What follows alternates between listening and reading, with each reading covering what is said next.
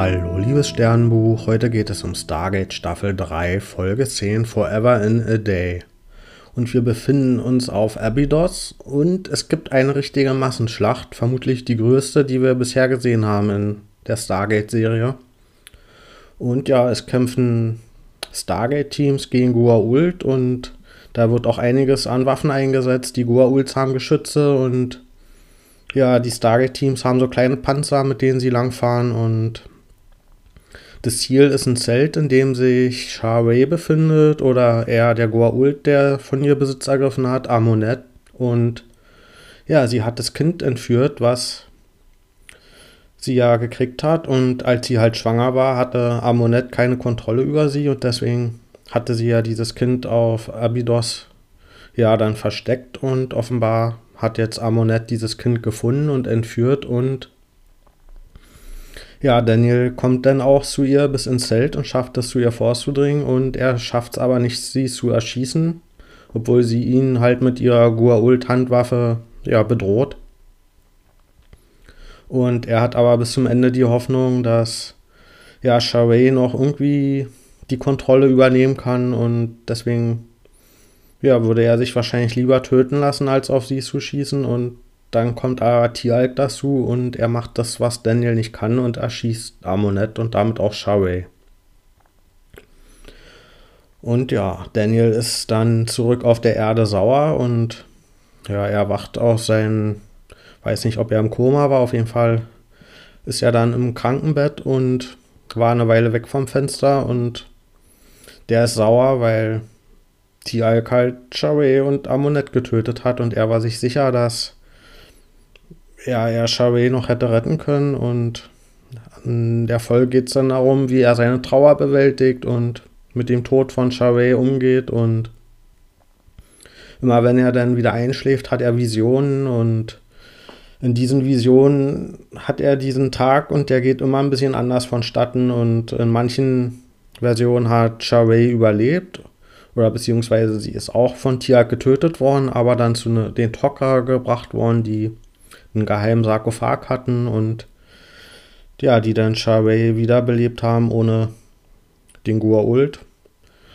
Und ja, in anderen Visionen ist sie halt weiterhin gestorben und bei ihm führt es dann dazu, dass er das Stargate-Programm verlassen will. Weil für ihn war der Sinn von vornherein von diesem Stargate-Programm, dass er dadurch auf andere Planeten reisen kann, um eben Sharway, seine Frau, zu finden und auch zu retten.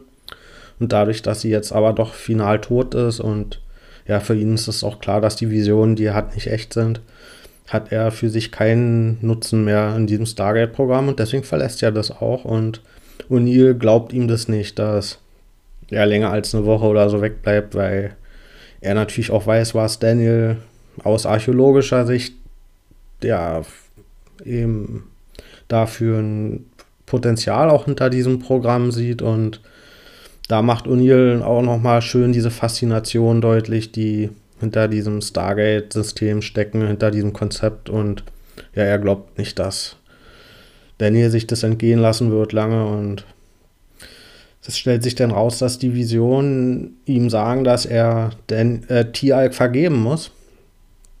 Dafür, dass er eben Sharway getötet hat und weil nämlich nicht ja, Sharway die einzige ist, die es wert ist zu retten im Universum, sondern da gibt es noch ganz viele andere und in erster Linie vor allem ihr Sohn. Und ja,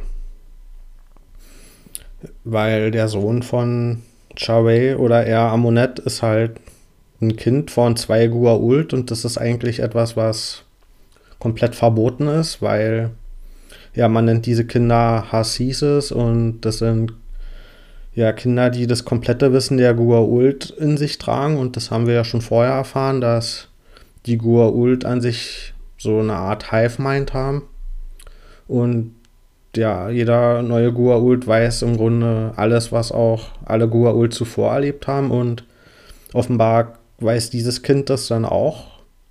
Allerdings hat es ja nicht diesen Gua'uld in sich, sondern ist ja schon ja diese humanoide Form und deswegen vermute ich, dass es deswegen verboten ist, weil die dieses ganze Wissen der Gua'uld haben, aber natürlich nicht von ihnen kontrolliert sind. Und damit natürlich eine riesige Gefahr für dieses ganze Goa'uld-System und vor allen Dingen von den System Lords auch. Und ja, deswegen ist dieses Kind jetzt ein Ziel, wo, wo das natürlich wichtig ist, rauszufinden, wo befindet sich dieses Kind. Ist das schon wieder unter Kontrolle der Goa'uld oder ja, wo ist das überhaupt? Das wissen wir jetzt alles noch nicht. Und ganz am Ende stellt sich auch raus, dass diese ganzen Tage, die Daniel hier erlebt hat und indem er das Stargate-Programm verlassen hat, dass die gar nicht wirklich passiert sind, sondern das waren alles komplett Visionen in dem Moment, in dem ja, Amonet ihn angegriffen hatte mit dieser Gua-Ult-Waffe, hat Sharway ihm halt so, so, eine Art Gedankenübertragung, diese Vision geschickt und in Wirklichkeit ist nicht viel mehr passiert. Außer diesen paar Sekunden und ja, Tialk tötet dann auch in Wahrheit wirklich wieder Amonet und in dem Fall hat Daniel aber ja schon diese Vision erhalten und das Wissen und für ihn ist das diese Nachricht von Sharay gewesen und deswegen verlässt er diesmal auch gar nicht erst das Stargate-Programm und wahrscheinlich werden die anderen das auch nie erfahren, dass er das vorhatte. Aber dieses Wissen um dieses Kind, das bleibt ihm natürlich erhalten und das wird jetzt wahrscheinlich langfristig auch ein wichtiges Ziel für das Stargate-Team bleiben. Ich gebe der Folge 7,5 von 10 Sternen. Ich fand, das war ein okayer Abschied von Charway. Ich war in der Vergangenheit mit ihrer Darstellung nicht immer richtig zufrieden, weil sie, ja, sie hat eigentlich nie eine eigene Persönlichkeit entwickelt. Sie ist immer dann aufgetaucht, wenn sie in Verhältnis zu irgendjemand stand, entweder halt als unterwürfige Frau von Daniel oder dann eben als Spielball von den Gua'uld später. Und in dieser Folge da ist sie eigentlich noch am besten weggekommen bisher, weil sie jetzt mal selbst aktiv geworden ist und man hat sie dann in diesen Versionen in verschiedenen Positionen mal gesehen, in der sie halt nicht kontrolliert war. Und ja, sie hat hier durch ihre Willenskraft halt es geschafft, diese wichtige Nachricht noch an Daniel zu übertragen und dadurch war das für mich aus ihrer Position bisher die stärkste Folge. Auch wenn ich insgesamt mit ihrer Rolle ja eher unzufrieden war in der Serie bisher.